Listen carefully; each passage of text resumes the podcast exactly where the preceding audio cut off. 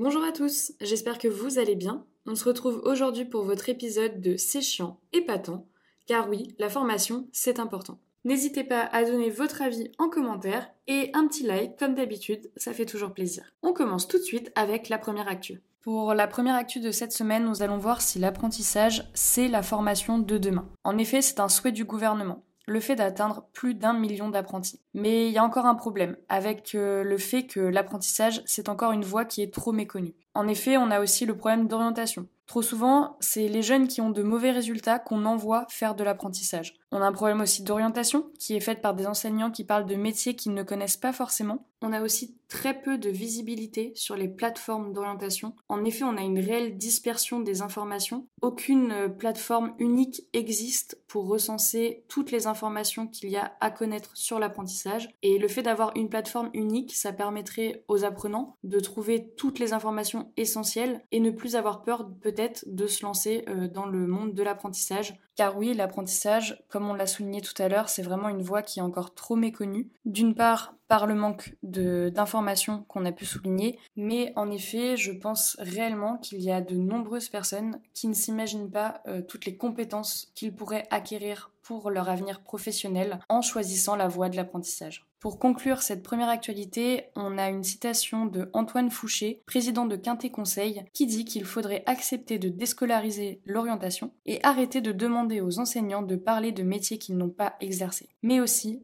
le fait que c'est le monde professionnel qui doit aller dans les écoles pour parler de la réalité des métiers. Pour la deuxième actualité de cette semaine, nous allons parler du 18e congrès des régions qui a eu lieu le 22 septembre. Donc le but de ce congrès des régions, c'était réellement de reconquérir la souveraineté de la France par les compétences. Alors quels sont les sujets qui ont été abordés durant ce 18e congrès des régions? Tout d'abord, nous avons un problème de recrutement sur le territoire. En effet, on cherche de plus en plus à recruter par les compétences.